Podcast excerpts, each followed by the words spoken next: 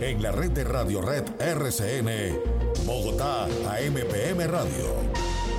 Noticias de la capital colombiana. Personajes de la ciudad. Comunidad en directo. Dirección Carlos Álvarez.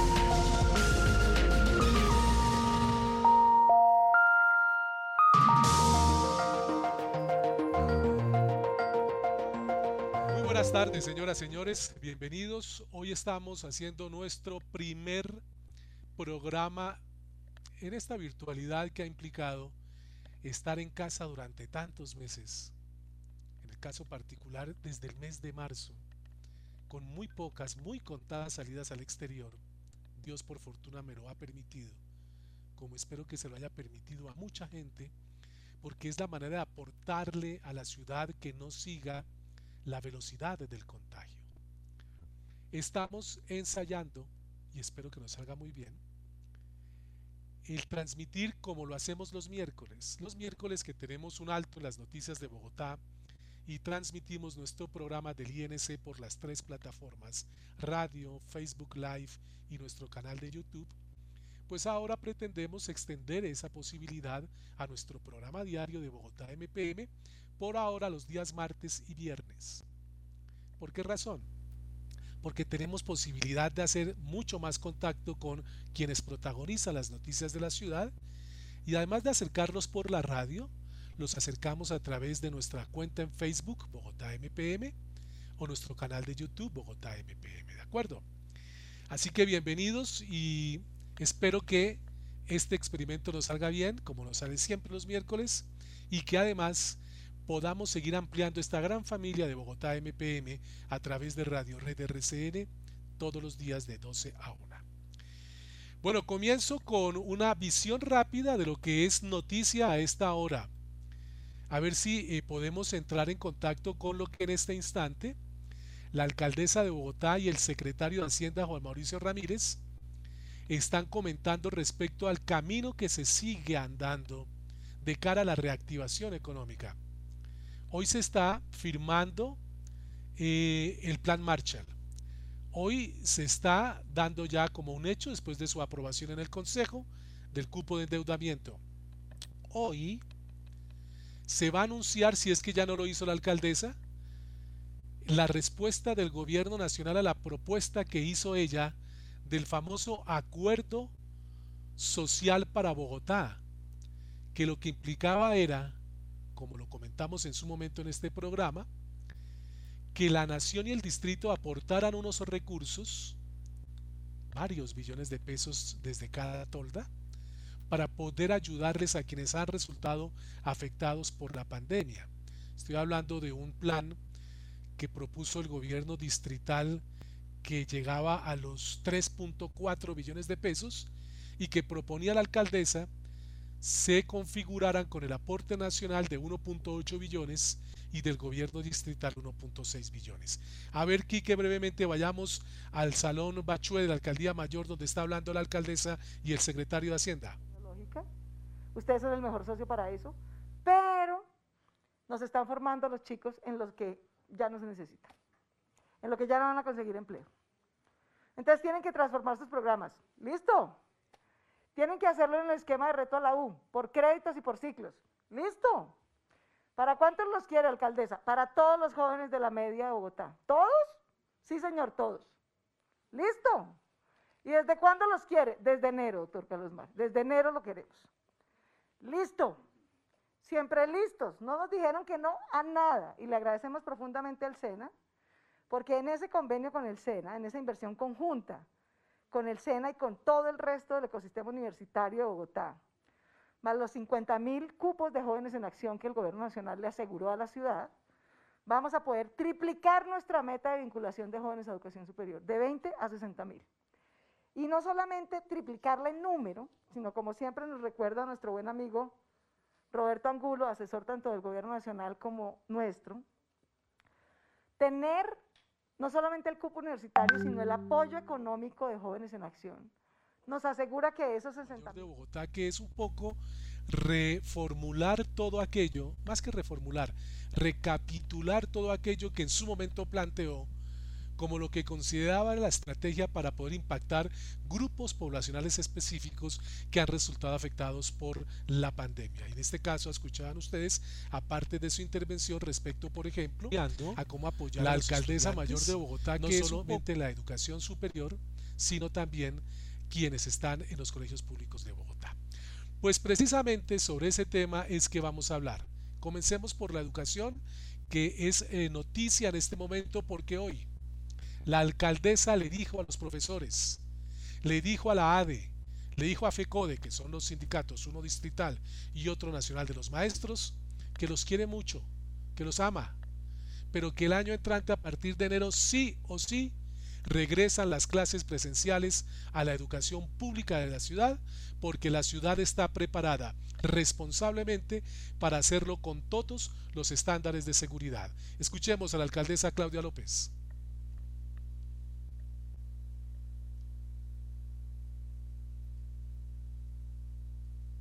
La educación el año entrante, yo se lo digo con todo el amor y el cariño a FECODE y a la ADE. Pero en enero vuelve la educación pública a Bogotá, sí o sí. No más excusas.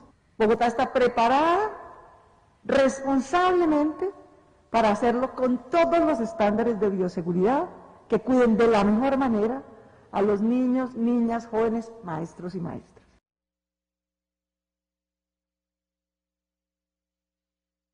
Eso pues lo que la alcaldesa está indicando respecto a ese regreso presencial a clases.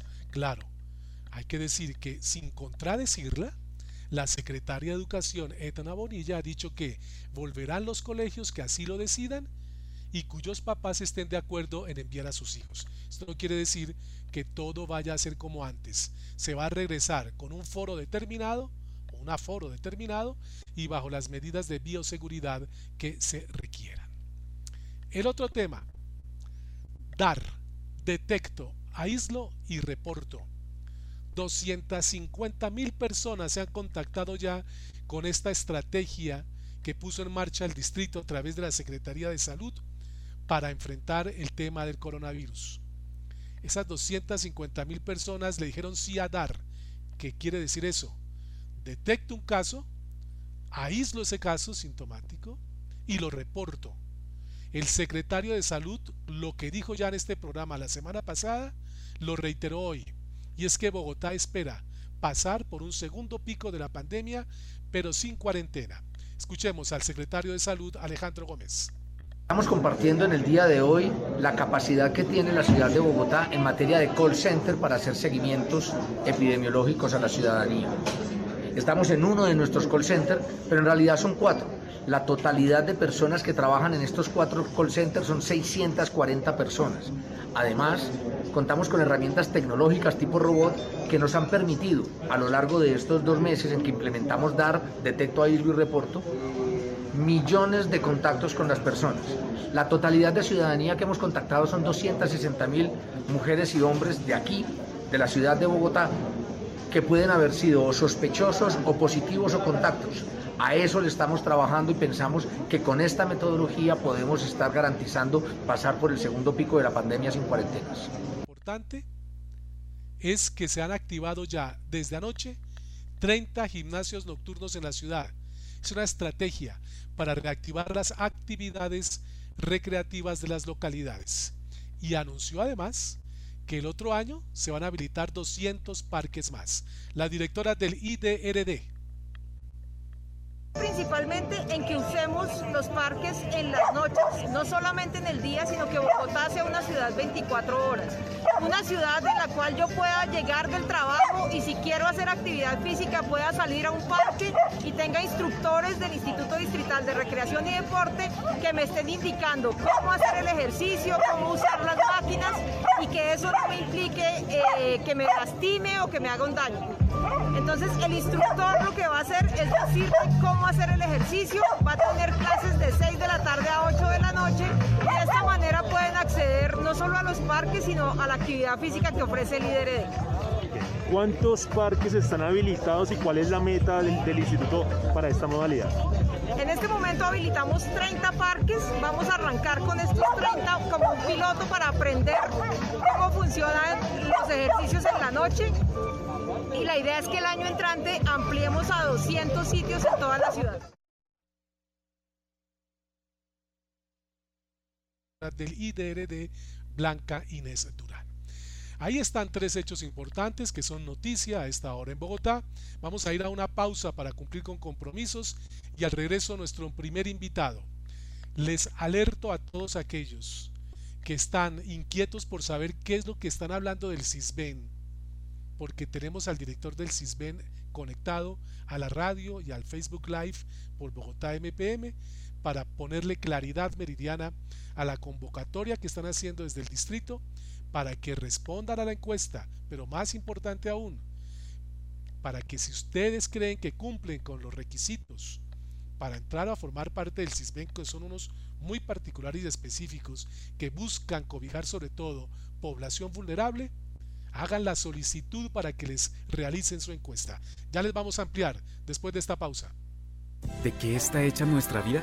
Está hecha de comienzos de sueños y metas que marcan nuestro destino desde el día en que nacemos. En Nueva EPS nos preparamos para cuidar la vida desde el primer momento y estar siempre, día a día, cuando nos necesites, uniendo el deseo de servir y la ciencia médica para llegar a cada rincón del país. En Nueva EPS estamos evolucionando porque tu salud es nuestro propósito. Nueva EPS.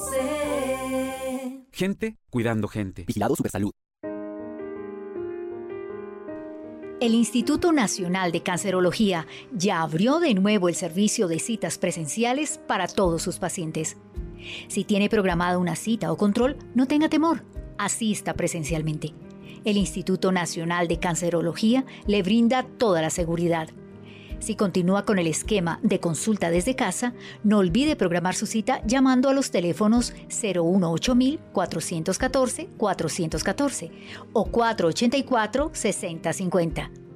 Ah, y recuerde que el Banco de Sangre del INC está siempre disponible para recibir su donación de sangre en la carrera novena número 0073, edificio E, tercer piso, de lunes a viernes de 7 de la mañana a 3 de la tarde y los sábados de 7 de la mañana a 4 de la tarde.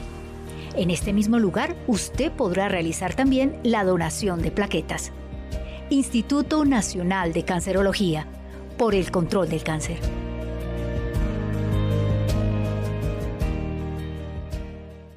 Cuando llega la temporada de lluvias debemos estar preparados. Este es un evento inevitable donde se pone a prueba toda nuestra capacidad de reacción. Actúa responsablemente, es por nuestro bienestar. Mantén limpios los canales y bajantes, no botes basura a la calle. Esta ocasiona represamientos. Revisa las estructuras de tu vivienda e identifica lugares vulnerables al viento y las lluvias. Organízate con tu familia, con tu comunidad, pon en práctica estos sencillos pasos. Así evitaremos inundaciones y emergencias en esta temporada invernal.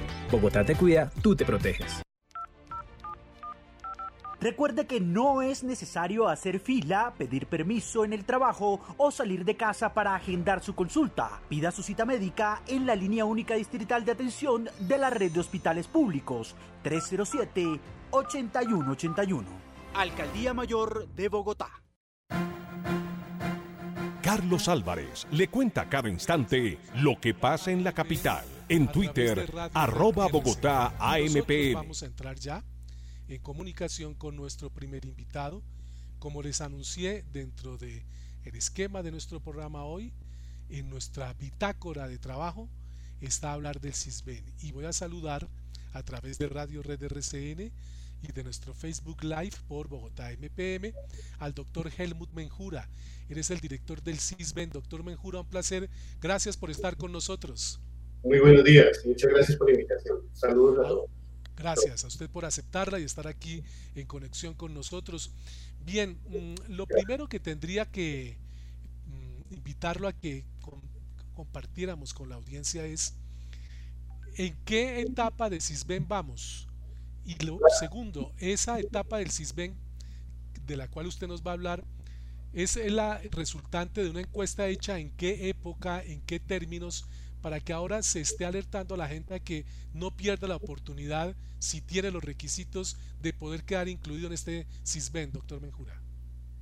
Claro, con gusto. Eh, para toda la ciudadanía, eh, creo que es muy, muy importante y oportuno aclararles que el CISBEN pues básicamente es una base de datos que permite registrar la información de las condiciones en que viven los hogares.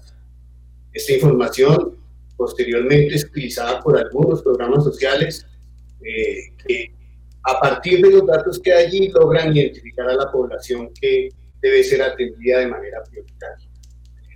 Entonces, cada base de datos se conforma a partir de una metodología, metodología que es establecida por el Departamento Nacional de Planeación y que le entrega a las entidades eh, territoriales, municipios, distritos, para que actualice o recopile toda la información. Actualmente en Bogotá estamos eh, en el proceso, pues todo el país igualmente lo está, en el proceso de consolidación de la nueva base de datos de CISBEN, que es la conocida como nueva encuesta CISBEN 4. Es decir, vamos en la metodología 4. ¿Qué va a suceder entonces? Como hay una nueva metodología y hay una nueva eh, forma de conocer las condiciones de vida de los hogares, esta nueva base de datos es la que va a comenzar a utilizarse para la identificación de los potenciales beneficiarios en lo sucesivo. Ya el Departamento Nacional de Planeación determinará el momento en que ya entre en vigencia, pero en eso es que está en este momento Bogotá y el país en general. Ahora bien, doctor Menjura, en esta nueva encuesta, la encuesta 4 del CISBEN de Bogotá, ¿cuántas personas se han encuestado?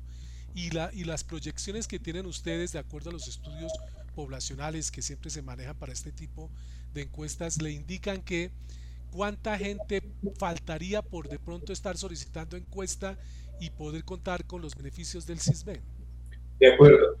En este momento, eh, como les comentaba, pues ya Bogotá ha avanzado de manera significativa en la conformación de la base de datos.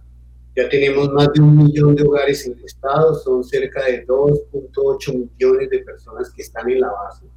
Hay que tener en cuenta que estar en la base de datos no es eh, sinónimo de que pertenezca a un programa social o de que no pertenezca a un programa social.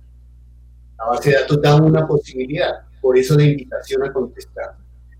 ¿De cuánto estaremos hablando eh, en, en adelante? Pues Creo que es también muy oportuno que la ciudadanía sepa que atenderemos todas las solicitudes que se presenten. Todo ciudadano tiene el derecho a estar en la base de datos, cosa distinta que sus condiciones, digamos, le identifiquen como prioritario o no. Eso ya será algo distinto. Pero esperamos que todo, todo hogar que considere que debe ser registrado en esta base de datos, pues que comience a hacer su trámite, que podamos hacer la, el registro y que cuanto antes pueda estar eh, en curso su solicitud para que pueda pertenecer a la nueva base de datos que será la válida del país. Doctor como estamos hablando de una población particularmente vulnerable, de escasos recursos, que tiene problemas serios eh, de ingresos económicos, que es fundamentalmente hacia donde apunta el CISBEN, eh, muchos quedaron con eh, el imaginario de lo que se hacía con el CISBEN anteriormente en su gran mayoría, que era que que iban los encuestadores a sus casas, los iban identificando, iban haciéndole como algún seguimiento, si había, algún traslado, pues incluso eso dificultaba el que se les pudiera seguir eh, eh, más o menos la ruta, pero se quedaron en una posición pasiva de que aquí vienen y me encuestan, pero la gente muy poca, espero que me esté equivocando, no sabe que puede tomar la iniciativa que es el, el, tema central de esta charla con usted, de pedir que le hagan la encuesta, lo que llaman encuesta por demanda. Entonces, para poder aterrizar esa parte del diálogo, ¿cómo pueden esas personas que nos estén escuchando y que creían que de pronto iban a llegar a su casa o al sitio donde iban a encuestarles y de pronto no, cómo pueden tomar la iniciativa para pedir esa encuesta y qué requisitos iniciales deben cumplir para poder hacer esa solicitud. Claro, es muy importante esto que se está precisando. En 2019 hicimos una gran jornada, eh, más bien un gran operativo, donde fuimos a visitar casa por casa distintos sectores de, la ciudad, especialmente sectores de estratos 1, 2 y 3. Ahora, en esta fase en la que nos encontramos, Sabemos que hay hogares que necesitan o quieren o requieren estar en la base de datos. Y es sencillo, puede hacer la solicitud en cualquier CADE o supercade de la ciudad con todos los documentos de identificación del hogar y una copia del de, servicio público de la residencia en la cual eh, está el hogar, de la vivienda del hogar. ¿Qué es importante tener en cuenta? Como ya hemos encuestado cerca de un millón de hogares, 2.8 millones de personas, también hemos dispuesto en nuestra página web de la Secretaría Distrital de Planeación una consulta o un mecanismo de consulta a través del cual la persona puede ingresar, puede verificar los datos de su hogar para darse cuenta de si ya ha sido encuestado o no. Entonces ahora estamos en la fase que bien lo denominamos usted fase a la demanda. Aquí entonces podrán las personas solicitar ser parte de esta nueva base de datos. Perfecto. Ahora bien, voy a irme un poco atrás a propósito de esta pandemia, doctor Menjura, para eh, el siguiente interrogante que yo creo que ayuda un poco, y eso espero con la explicación suya además muy juiciosa, para que sigamos este trabajo didáctico y magistral de que la gente entienda qué es el CISBEN y para qué sirve. En esta etapa muy particular que estamos viviendo, que es la de la pandemia, por allá por los meses de abril o mayo se habló mucho del CISBEN y lo habló la alcaldesa por una razón muy particular. La entrega de ayudas humanitarias, solidarias para personas y familias vulnerables, pues lógicamente que estaba enmarcada un poco por quienes estaban identificados como pertenecientes al CISBEN. Que eso le podría dar una idea a una persona de para qué sirve. Que no sirve para todo y que no es un indicativo y que ingresa automáticamente un beneficio, pero que sí lo puede en algún momento estar identificando para poder entrar en un programa en particular. Me gustaría, doctor Menjura, que para la audiencia, quienes nos escuchan en las 20 localidades y son potencialmente personas o familias que puedan formar parte del CISBEN, les expliquemos sobre el particular. Claro, como, como lo comentábamos anteriormente, la base de datos es un instrumento, un recurso a disposición de los programas sociales para poder identificar a personas que pueden necesitar de un apoyo o de una ayuda. No hay una equivalencia, claro, no significa que estar en el sistema automáticamente eh, constituya que ya una persona va a ser beneficiaria de eh, X o Y programa, no. Pero es muy importante que si está en la base de datos, sepa la ciudadanía que tendrá una posibilidad, sea como una puerta de entrada o una posible puerta de entrada a. Es por eso que queremos invitar a la ciudadanía que quien en este momento no esté en la base de datos y considere que debe estar en esta nueva encuesta o ser parte de esta nueva encuesta, pues vaya adelantando su trámite para que quede finalmente en esta. Ahora, para terminar, eh, yo quiero que reiteremos, doctor Menjura, que sé que lo que le debe quedar así muy fresquito de esta charla, además de todo lo anterior, que resulta igualmente muy importante, a dónde deben ir las personas a solicitar su encuesta y reiteremos qué condiciones iniciales deben cumplir para que se les pueda realizar y pues si cumple con los requisitos queden dentro de esta identificación de población vulnerable y con posibilidades de entrar en programas que cada entidad o cada sector defina con posterioridad. De acuerdo. Lo primero es que ingresen a nuestra página web www.sdp.gov.co. Allí en, en, en, la sección correspondiente a CISBEN podrán encontrar información acerca de si ya fueron encuestados o no.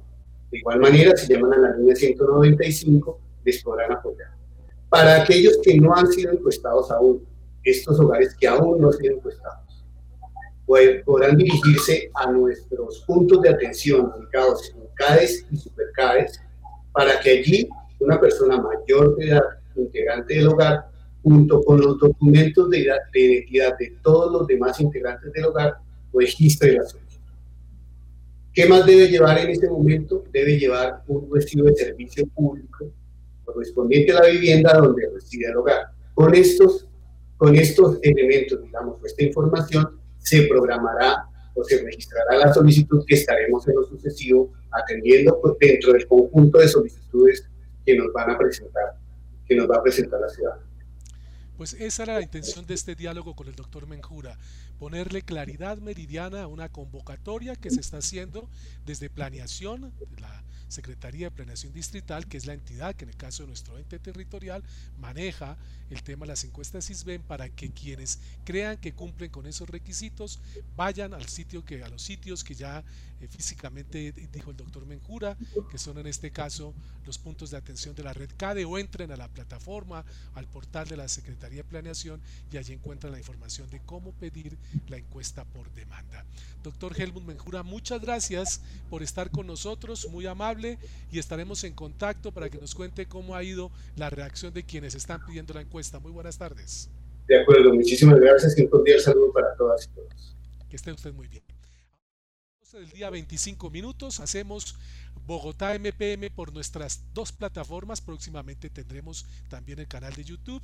Hoy hacemos radio y Facebook en simultánea. En radio estamos por RCN 970M Radio Red y en Facebook por nuestra página Bogotá AMPM. Vamos a hacer una pausa. Ya ustedes, quienes siguen el Facebook Live, alcanzaron a divisar quién es nuestro próximo invitado. Hablaremos de la educación y específicamente en la Universidad Distrital. Después de estos mensajes. Tú puedes ayudar a mi hermano. Tú puedes salvar a mi papá. Tú puedes salvar a mi hermano. Tú puedes ayudar a mi papá. Tú puedes ayudar a mi hermano. Tú puedes ayudar a mi papá. Más de 500 colombianos en 2019 continuaron viviendo gracias a un trasplante. En Colombia, todos somos potenciales donantes. Déjalo conversado con tu familia. Comparte el don de la vida. Dona tus órganos y tejidos. Consulta más información en www.saludcapital.gov.co. Alcaldía Mayor de Bogotá. En la nueva realidad, dar es la forma de cuidarnos del coronavirus en solo tres pasos. 1. Detecto síntomas. 2. Me aíslo preventivamente. Y 3. Reporto a mi EPS y a Corona. Puedes solicitar ayudas en especie, dinero o sitios alternos de aislamiento si en tu casa no es posible hacerlo a través de la plataforma digital Bogotá Cuidadora. Así de fácil es dar. Con estos tres pasos, juntos vamos a salir adelante. Mantén una ala distancia, usa tapabocas, lávate las manos. Alcaldía Mayor de Bogotá. Cuando llega la temporada de lluvias debemos estar preparados. Este es un evento inevitable donde se pone a prueba toda nuestra capacidad de reacción. Actúa responsablemente, es por nuestro bienestar. Mantén limpios los canales y bajantes, no botes basura a la calle. Esta ocasiona represamientos. Revisa las estructuras de tu vivienda e identifica lugares vulnerables al viento y las lluvias. Organízate con tu familia, con tu comunidad, pon en práctica estos sencillos pasos. Así evitaremos inundaciones y emergencias en esta temporada invernal. Bogotá te cuida, tú te proteges. Somos Vanti. Tu tranquilidad y la de tu familia siempre será lo más importante para nosotros. Por eso, desde la comodidad de tu hogar puedes comunicarte para solicitar la factura digital, el soporte técnico y la atención que necesites. Llámanos al 307-8121. Visítanos en grupovanti.com o en nuestras redes sociales, arroba Grupo Vanti en Facebook y Twitter. Con el compromiso de todos, seguiremos avanzando y brindándote un excelente servicio. Quédate en casa. Juntos lograremos salir adelante. Son las 6 de la mañana. Tengo que pedir cita para el niño. Ah, pero con este clima y los trancones, creo que no voy ni a alcanzar. ¡Ya sé! Listo. Con la app de Nueva EPS puedes solicitar y consultar autorizaciones médicas, agendar citas, solicitar certificaciones y mucho más. Descárgala ya en tu celular. Gente cuidando gente. Vigilado Supersalud. Carlos Álvarez le cuenta cada instante lo que pasa en la capital. En Twitter, arroba Bogotá AMPM. Las noticias de la ciudad cuando suceden. Arroba Bogotá AMPM.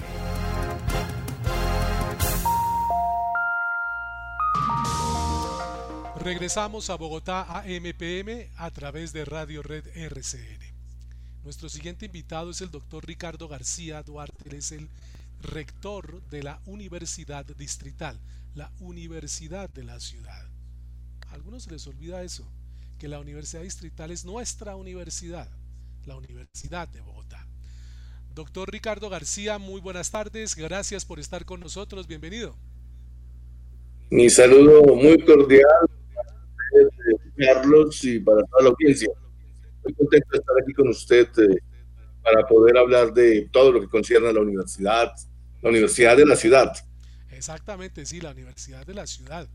Hace un momento la alcaldesa estaba hablando del tema de la educación superior y del paso importante y quisiera que comenzáramos por este tema que es muy importante y que usted nos lo contextualice, nos, nos lo ponga en actualidad de cara a lo que ya va a ocurrir el año entrante y es el esfuerzo que se ha hecho para poder garantizar la educación a los estudiantes de la distrital afectados por la pandemia con el tema de matrícula cero, que sé que ha sido un trabajo muy ingente, muy esforzado, no era nada fácil por lo que significa en materia de recursos para la universidad, pero quisiera que comenzara por ahí contándole a los oyentes y en general a los estudiantes y toda la comunidad estudiantil de la universidad y a los bogotanos en general, cómo va a ser eso el año entrante, quiénes son los que van a entrar con ese beneficio y cómo va a enfrentar esa falta de esos ingresos la universidad, doctor Ricardo García. Pues en primer término, lo importante para destacar es la concepción, es decir, si estamos en una universidad pública y estamos en una sociedad que tiene en su constitución el Estado Social de Derecho, pues hay que garantizar este derecho de la mejor manera. Entonces, en una situación tan crítica como la que está originada en la pandemia, había que pensar en un esfuerzo. Y ese es el esfuerzo que estamos haciendo nosotros como universidad eh, tenemos como recursos propios los que provienen de la matrícula. O sea, nosotros tenemos, Carlos, recursos que provienen de la nación y recursos que provienen del distrito, de la ciudad. Pero tenemos unos recursos propios pequeños, esos provienen de las inscripciones y de la matrícula. Esto que estamos haciendo este semestre, al propiciar una matrícula cero significa renunciar a los recursos propios, que significan mucho para la universidad.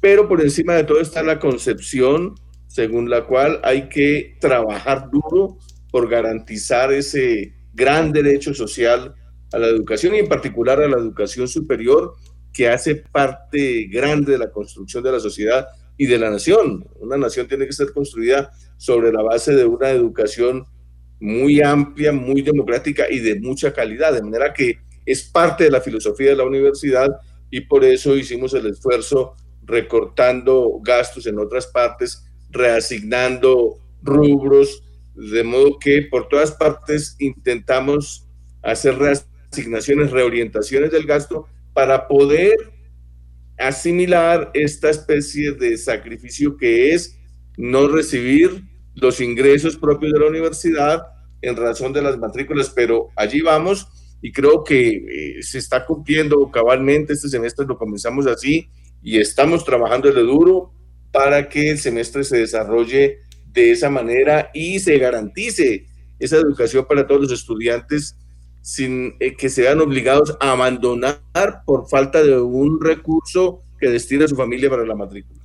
Señor rector, y, específicamente cuántos estudiantes quedaron en esa condición de acceder a esa matrícula cero para el En la universidad teníamos eh, el año pasado 27.400 estudiantes, que ya es mucho, habida cuenta de la población estudiantil en todas las universidades públicas. Es una cifra bastante alta, 27.400. A raíz del esfuerzo que hemos hecho, incluida la matrícula cero, Hoy tenemos casi 30 mil, Carlos, casi 30 mil estudiantes. O sea que hubo no una disminución, no una deserción sensible como se podía pensar, sino al contrario, no solo nos sostuvimos, sino que aumentamos y hoy tenemos 29 eh, mil 800, es decir, 200 menos que 30 mil, lo que significa la cifra más alta, Carlos, si me permite hacer el énfasis para la opinión y para quienes nos escuchan, la cifra más alta de estudiantes en toda la historia de la universidad. Es decir, llegar casi a 30 mil significa un crecimiento en la cobertura supremamente importante, supremamente significativo.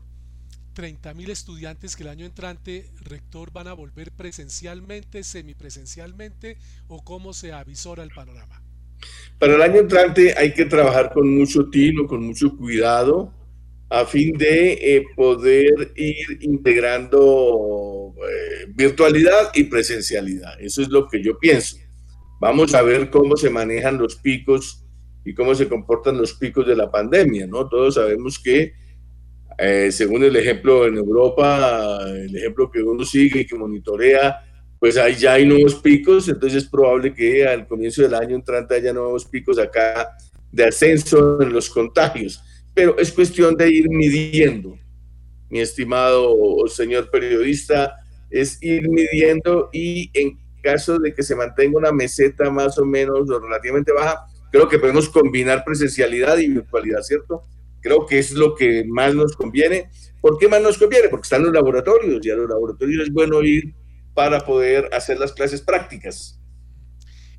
¿Cómo reporta usted a la comunidad en general la manera en que se está terminando este muy particular y atípico calendario académico de 2020? ¿En qué condiciones se termina? ¿Todos los semestres terminan normalmente? ¿Quedan algunos en punta? ¿Cómo es la situación ahí?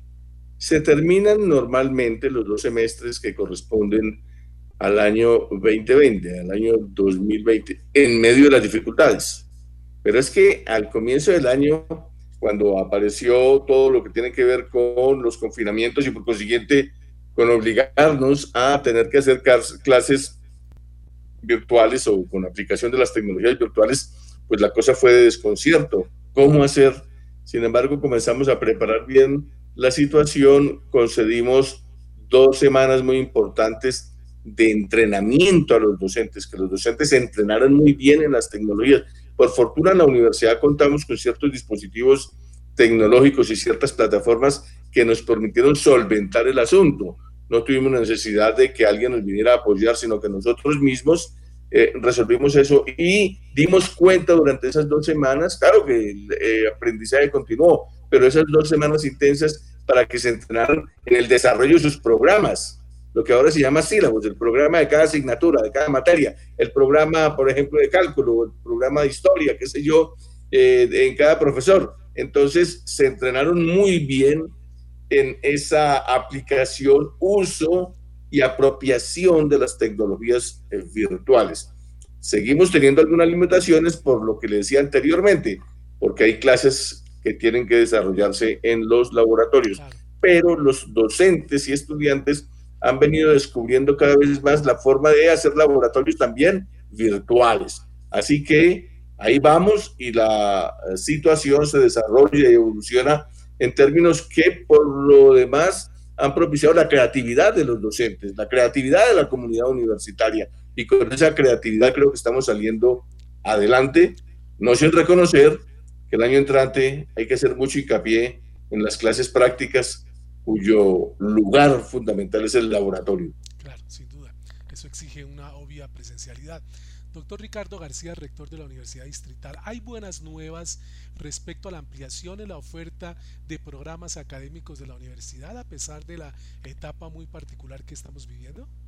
En estos eh, dos años ah, y este año en medio de las eh, dificultades que se presentan, nosotros hemos continuado. Es como si eh, la marcha académica de la universidad no parara, una universidad en crecimiento, la Universidad de la Ciudad, que siempre está en crecimiento, acaba de mostrar el crecimiento en cobertura, pero en los programas académicos que se ofrecen también hay ampliación y también hay crecimiento. Esto es lo que en el lenguaje de la educación se llama pertinencia, o sea, la oferta de programas.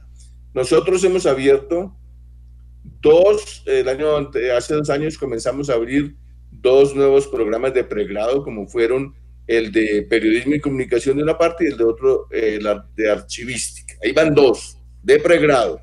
Y este semestre hemos abierto, como si aquello fuera poco, eh, hemos abierto tres nuevos programas de pregrado de una alta exigencia académica, como son los que corresponden a las ciencias naturales. Esto es la biología, la química y la física, que vienen a sumarse a uno que ya habíamos abierto antes, que era el de matemáticas. Así que vamos a tener cuatro programas de pregrado que tienen que ver con las ciencias eh, puras, digámoslo, pero que en este caso son aplicadas, que las matemáticas, la, la química, la biología y la física, lo que es la base para una nueva facultad que sea de ciencias. O sea, que vamos a tener Facultad de Educación por una parte, pero por otra parte Facultad de Ciencias, de manera que son tres programas nuevos de este semestre a los que se suma un nuevo doctorado que abrimos hace más o menos un año, un nuevo doctorado que es en artes. Y hemos abierto uh, dos especializaciones, eh, especializaciones que tienen que ver con la ingeniería civil allá en la Facultad Tecnológica. O sea que si uno mira bien, hay un abanico amplio de nuevos programas que se ofrecen por parte de la universidad. Para cerrar esta, este acercamiento que hacemos con el rector de la Universidad Distrital a la actualidad del alma mater de la ciudad, hablemos de infraestructura. Eh, eh, pónganos al tanto de cómo están funcionando las sedes y qué proyectos hay de, ampliación de la infraestructura de la Universidad Distrital, doctor Ricardo García. En materia de infraestructura o espacios físicos, estamos trabajando por su ampliación para poder tener una espacios que se acomoden a las grandes exigencias en materia de desarrollo académico. Todos sabemos que está por terminarse la nueva sede de la Facultad Tecnológica, que queda al lado de la que ya existe. O sea que eso va a ser una ciudadela muy importante, son dos edificios, esos están ya en más de un 90% avanzados y hay la seguridad, es imposible que no sea así, de que para, en el sentido de que para el próximo semestre, o sea, el primer semestre del 2021, podamos tener esa nueva sede que significan 11.500 metros cuadrados nuevos, dos portentosos edificios. Cualquiera los puede mirar allá en, en, en Candelaria la Nueva, en Ciudad Bolívar. De modo que ahí están al lado de la Facultad Tecnológica, la ampliación, son nuevos edificios que amplían y que hacen énfasis en los laboratorios para docencia, para pedagogía, para formación. O sea, son laboratorios para dar clases, pero laboratorios eh, de gran categoría. Por otra parte, eh, hace poco en mi administración, con el permiso del Consejo Superior, eh, abrimos el proceso para adquirir un predio en la calle 13 con carrera 34 para la Facultad de Artes. O sea que va a estar mucho más amplia la Facultad de Artes. Ahora tiene una sede muy linda que es el Palacio de la Merced, ahí en el barrio de la Capuchina, y ahora la vamos a ampliar con este predio que ya iniciamos el proceso de compra, que va a darle mayor satisfacción a todo el trabajo de la Facultad de Artes. Y acabamos de iniciar un proceso muy interesante que veníamos trabajándolo como proyecto, pero que ahora hay luz verde por parte de la alcaldía, por parte de la alcaldesa, cosa que agradecemos enormemente. Y al mismo tiempo se abre la posibilidad para que podamos tener acceso a los recursos de regalías, al sistema general de regalías, para hacer un edificio muy moderno ahí en la carrera séptima con calle 40. O sea, al lado del edificio que existe vamos a hacer otro edificio súper moderno para la Facultad de Ingeniería. Usted sabe que Ingeniería es muy emblemática de la Universidad Distrital y ahí van a tener una facultad al ancho, como se dice popularmente, para toda la comunidad universitaria de las eh, siete ingenierías que eh, son albergadas ahí en esa sede de la séptima con 40. Pues no, lo que hemos es eh, tenido buenas noticias, esperanzadoras y además un compromiso de la universidad por garantizar que no se generara una deserción que no era improbable a raíz de la crisis económica derivada de la pandemia de quienes están cursando sus estudios allí. Y buenas nuevas, como acaban de escuchar, en materia de ampliación, de infraestructura, de nuevas sedes y demás posibilidades de contar con unas instalaciones realmente dignas como se pretende siempre para quienes van a la Universidad de la Ciudad. El doctor Ricardo García, rector de la Universidad Distrital, nos ha acompañado aquí en Radio Red RCN y por nuestro Facebook Live en Bogotá MPM. Señor rector, muchas gracias. Estamos en contacto. Cuídese y volveremos a hablar. Gracias a usted, Carlos, y a toda la audiencia. Hasta luego y una feliz tarde. Igual para usted. Ahora son las 12.44, hacemos una pausa y ya vamos con más aquí en Bogotá AMPM. Todos somos gente cuidando gente. A través de los canales de servicio de Nueva EPS puedes evitar salir de casa y reducir el riesgo de contagio. Descarga la aplicación para móviles, utiliza el chat en línea, portal transaccional o línea nacional. Gente cuidando gente. Vigilado Supersalud. El Instituto Nacional de Cancerología ya abrió de nuevo el servicio de citas presenciales para todos sus pacientes. Si tiene programada una cita o control, no tenga temor, asista presencialmente. El Instituto Nacional de Cancerología le brinda toda la seguridad. Si continúa con el esquema de consulta desde casa, no olvide programar su cita llamando a los teléfonos 018-414-414 o 484-6050. Ah, y recuerde que el Banco de Sangre del INC está siempre disponible para recibir su donación de sangre en la carrera novena número 0073, edificio E, tercer piso, de lunes a viernes de 7 de la mañana a 3 de la tarde y los sábados de 7 de la mañana a 4 de la tarde. En este mismo lugar usted podrá realizar también la donación de plaquetas. Instituto Nacional de Cancerología, por el control del cáncer.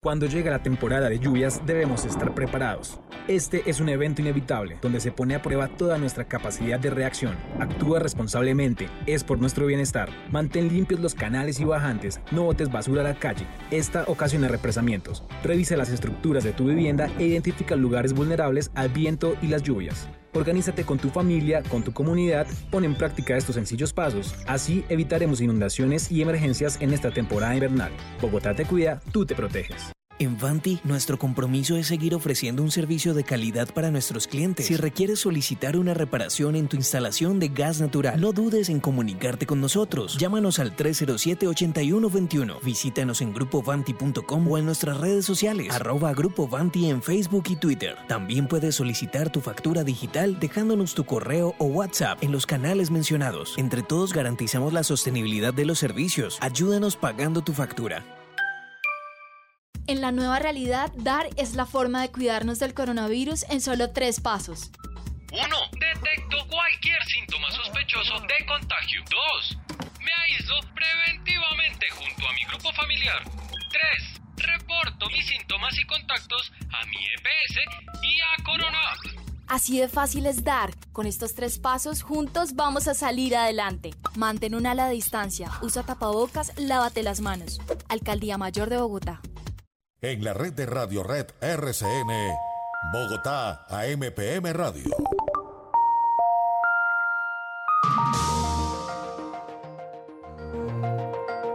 Dimos por Radio Red RCN 970M y en streaming que estamos en directo en simultánea por nuestra página Facebook haciendo Facebook Live en Bogotá AMPM. Voy a saludar a la doctora Adriana Padilla. Ella es la directora de la Fundación Gilberto Alzate Avendaño, se conoce como Fuga. Señora directora, qué gusto tenerla con nosotros. Muy buenas tardes y bienvenida. Ay, qué gusto verte. Me emociona. Es un gusto, es un gusto para mí tenerla aquí en la radio, tenerla a través de nuestro Facebook Live en la radio por RCN por 970M en este programa especializado en temas de ciudad que es Bogotá MPM. Estábamos en mora hace mucho tiempo de poderla encontrar, pero tenemos, y es un mal chiste, un enemigo en común, que es Freddy Ávila. no, mentira. Lo recuerdo tanto, uno de los... Ese es como, ese, ese, es, ese, es, ese es, fue hijo tuyo y después yo lo adopté y se quedó con él y una gran adquisición. Y me quedé con él. Excelente cronista, lo recuerdo siempre en esas etapas en que estuvo con nosotros por allá en mi antigua casa en Caracol y allá hizo sus primeros pinitos y luego encontró la realización periodística al lado suya, suyo, cosa que me place muchísimo de verdad. Bueno, nos convoca aquí una charla bien interesante porque eh, veo que se está trabajando muchísimo en un eh, frente de ciudad sobre el cual se están generando muchas expectativas, señora directora de Fuga, que es el Bronx Distrito Creativo. Eso que tuvo una historia tan triste, tan postrante desde el punto de vista humano y personal y que de tiempo atrás se ha venido recuperando y que ahora se está proyectando con una serie de iniciativas, de proyectos eh, de diferente carácter para darle una nueva cara a ese sector de la ciudad. Y entiendo que desde la institución que usted dirige, pues está eh, avanzando en una encuesta para quienes tengan ideas, ingenio, creatividad frente a lo que puede ser ese, puede ser ese Bronx Distrito Creativo. Ampliemos, doctora Adriana, por favor.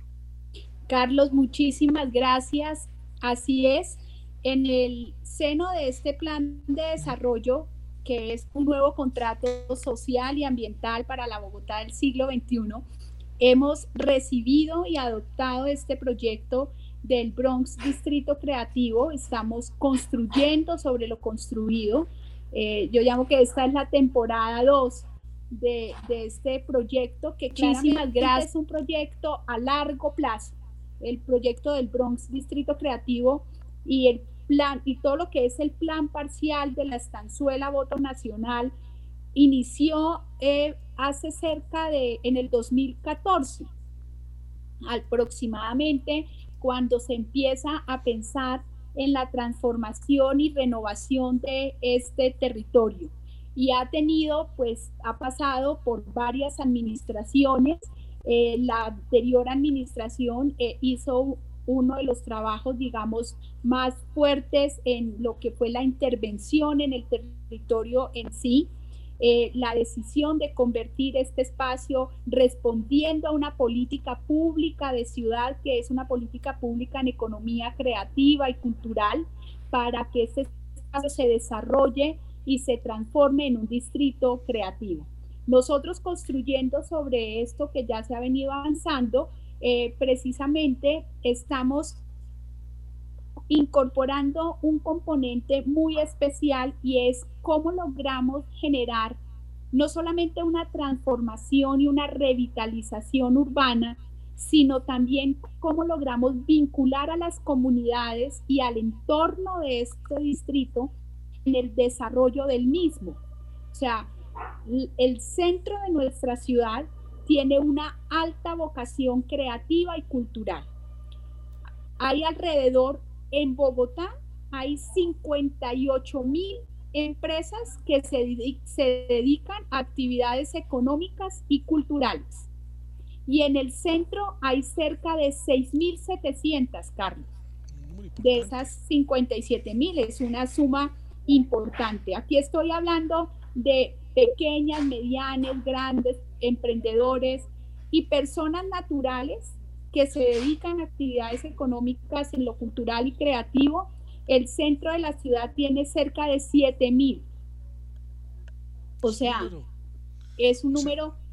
Se respira, se respira de eso muchísimo en ese sector, sin duda. Claramente, entonces, ¿qué buscamos? Precisamente revitalizar el centro a, partir del fortalecimiento de ese ecosistema creativo y cultural, en donde un distrito creativo como el del Bronx Distrito Creativo, que se va a desarrollar en un plan parcial que es la estanzuela voto nacional, pues se va a convertir en un polo de desarrollo económico, social y cultural.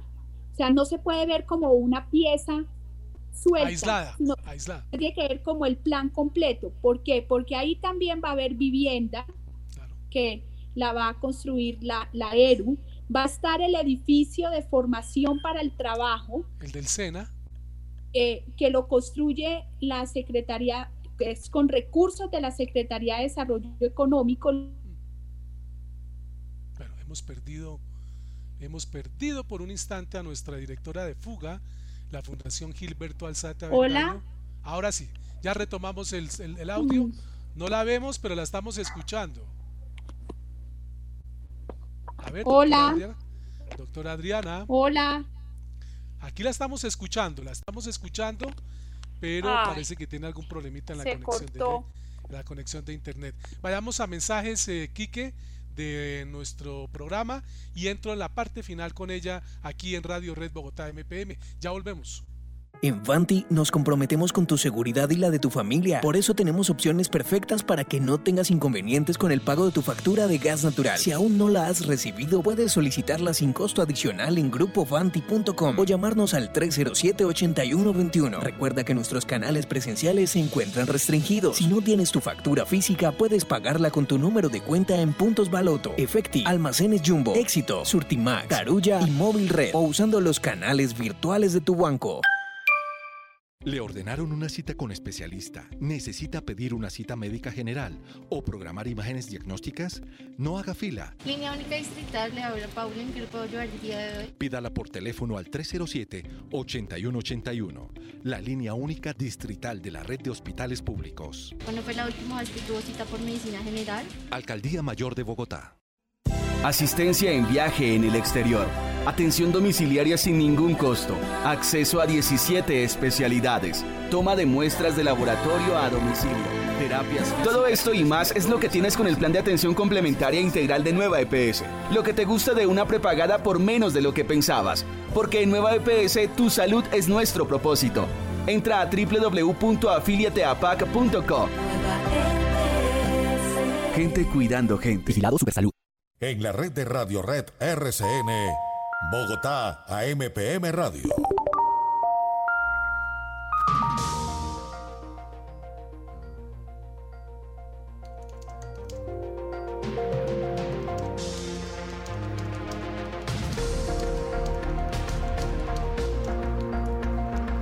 Bueno, son las 12 y 55. Me dicen que logramos conectar de nuevo con la directora de fuga.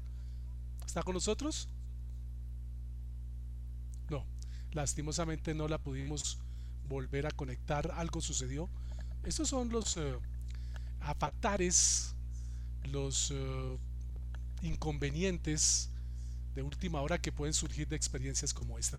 Pero creo que nos llevamos una buena lección, por lo menos informativa, de lo que nos ha contado ella respecto a lo que era el motivo de nuestra charla y cómo es que se está trabajando una convocatoria para que todos esos sectores a los cuales ella se estaba refiriendo, de comunidad nueva, actividades o gente que se dedica a la actividad recreativa, cultural, puedan hacer propuestas, gestores culturales, empresarios, de emprendimientos creativos y culturales, específicamente en este proyecto en la zona central de Bogotá, del proyecto Bronx Creativo. Ahí la recuperamos, señora directora, así que el tiempo se me está acabando, pero me lo va a robar dos minutos a nuestro aquí en RCR, en Radio Red, para que concluyamos. Entonces, después de toda esta narrativa, ¿cómo pueden participar quienes nos escuchan, que formen parte de esos grupos, de esos colectivos, que tengan ideas en la encuesta? ¿Cuál es el modus operandi? Bueno, la invitación para todos los emprendedores, artistas, todo el de la cadena de valor de la cultura y la actividad es que ingresen a la página de Fuga. Ahí está la encuesta que estamos invitando a diligenciar a los que ya la diligenciaron hace dos años que fueron cerca de 1.300 interesados, y a los que no la han dicho, queremos conocer cuáles son sus demandas frente a espacios, frente a servicios, eh, frente a formación, frente a, frente a qué requieren para desarrollar sus emprendimientos y el interés de habitar este distrito creativo. Muy bien, pues ahí está. Eh, y pues conocer su estado. Sí, sí, sí, sí, concluya, concluya. Y conocer cómo están, pues, pues claramente, todos, uno de los más afectados en esta época esta economía que estamos viviendo, el sector cultura y creativo ha sido uno de los más afectados. Sí, eh, para nosotros es importante conocer qué tanto estarían, digamos, cómo están sus estructuras económicas hoy en día y qué tanta disposición y capacidad tienen para poder habitar este distrito.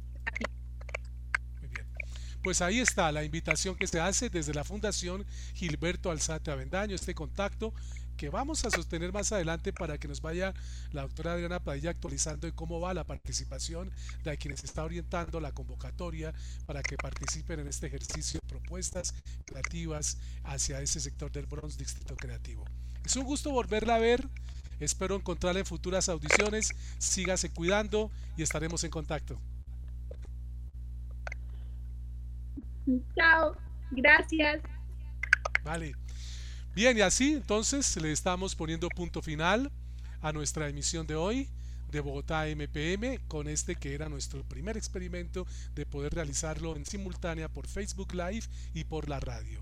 Agradezco mucho a Jacobo Roballo que se ha puesto el, el vestido creativo para que podamos hacer esto. Sin duda el apoyo mágico, creativo de Quique Sánchez también y claro, mi apoyo de siempre de Francisco Fabián Luis Robles. Que tengan un feliz fin de semana. Síganse cuidando y nos encontramos el próximo lunes a las 12 aquí en la radio en 970M. Feliz fin de semana. Buenas tardes. Cuando llega la temporada de lluvias debemos estar preparados.